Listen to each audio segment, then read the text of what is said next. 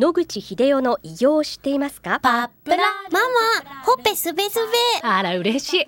パパも毎日元気で疲れ知らずね。まあな。おばあちゃんも近所で若いと評判だよ。おかげさまでおじいさんいつまでも健康で幸せですね。うん。野口英世の医師により開発されたパプラール。老化や万病のもと活性酸素を分解してあなたの健康を守ります80年のロングセラー使い続けた人が知っている安心の品質と効果。その悩みいつまで我慢しますか？まずはお試しを。お問い合わせは武蔵野製薬または東洋厚生製薬所へ。白川先生おはようございおはようごますざいます。今週もお話をどうぞよろしくお願いいたよろしくお願いします、します。えー先日先生の講演会でお聞きしたのですが、はい。えー慶應義塾大学病院に白寿総合研究センターというのがあるとはいいうことで、そちらのお話をお願いいたします。今、あの、驚いたことに、えー日本中で100歳以上の方が6万人以上いらっしゃいます。皆100歳を目指して長生きで元気でいたいという願望があります。では、そのためにはどうしたらいいか。彼らがどうやって100歳まで生きられたかっていうことをきちっと、まあ、データ化しようと。2010年に慶応大学にまあそういうセンターができて、100歳以上の人、あるいは100歳以下でこれから100歳になる人を登録してですね、えいろいろ調べたり追跡することで、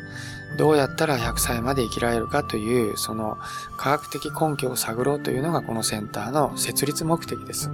そこで5年以上経ちましたので、いくつかの気がついたことというのをレポートの形でご発表なさっておりまして、まあ、それによりますと、老化していくのに3つの重要な素因があると。一つは肥満になること。もう一つは免疫が老化してしまうこと。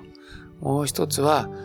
細胞が老化してしまうこと。この3つがですね、老化の原因、原因であって、これらを何とかしない限り100歳まで行くのは難しいんじゃないかというのが彼らの報告でした。まず1番目の肥満について、ご存知のように肥満になると血管の動脈硬化だとか脂肪の蓄積によっていろいろなまホルモンが出て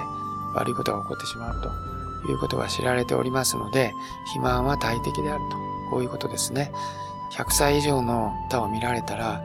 あの太っておられる方はいらっしゃらないんですね。肥満になるということは長寿の妨げになっていると。2番目の免疫の老化っていうのは特に T リンパ球ですね。癌を殺したり、いろんな感染から防いでいる主役が T 細胞なんですね。この T 細胞の、まあ、能力が下がっていくということによって、癌が起こった時の癌を殺す能力や、えーウイルスやバクテリアが入った時にそれらを殺すという能力が下がってくるということになりますので、それを防ぐことが100歳までに長生きする道であるというふうにおっしゃっておられます。3番目の細胞の老化っていうのは、えー人間の限界は120歳ぐらいだと言われています。これは、あの、医学の分野でテロメアと呼びますけども、この部分の長さが決まっています。それがおそらく120歳であるというのの限界だということになっているわけです。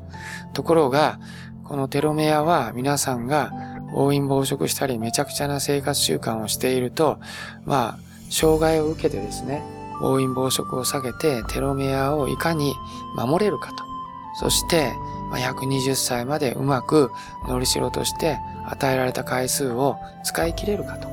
いうことがポイントのようです。そして、これら3つの要因、肥満、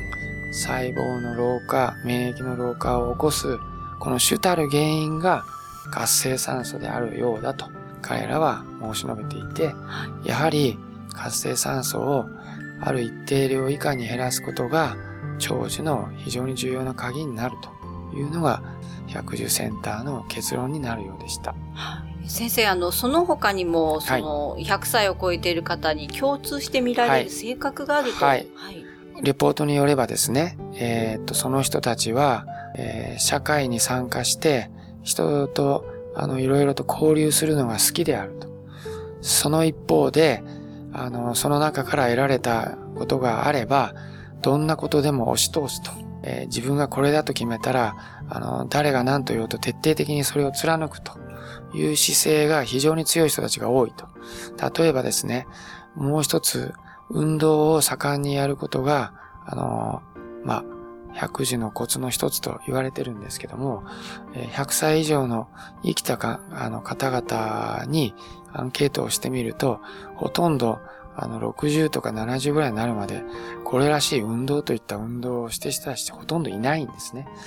ところが、まあ、あの、時間が余ったので、みんなの社会活動に参加して、他の人から見よう見まねでいろんなことを教えてもらってるうちに、ひょっとしたら自分は才能があるかもしれないと思ってですね、こっからがその性格なんですけども、コーチまでつけて自分は徹底的に、やるからにはナンバーワンにならなきゃ気が済まらないと、徹底的にやってる人が多いと。あの、シニアのいろんなスポーツの記録は、日本人が圧倒的に多いそうです。そういう面で、そういう、あの、人と妥協するというよりも、あの、自分でこれと決めたら、徹底的にそれを、あの、やってみるという、そういう性格の方の方が多かったというのが事実だと述べられていました。大変興味深いと思うんですが、はい、先生、一途な性格だったので、えー、100まで超えたのか、もしくは、えー、100まで超えたから、そういう性格になったのか。先ほど申しましたように、あの、60、70ぐらいまでの彼らの行動やあの考え方は表に出ていなかったようですね。60、70を過ぎて、例えばパートナーがいなくなってしまうとか、そういう時にほとんどの方はやはり一人寂しくなるわけですけども、その時に社会に、まあ、活動に参加して、あの、新たな、まあ、あの、考え方や性格に目覚めるといった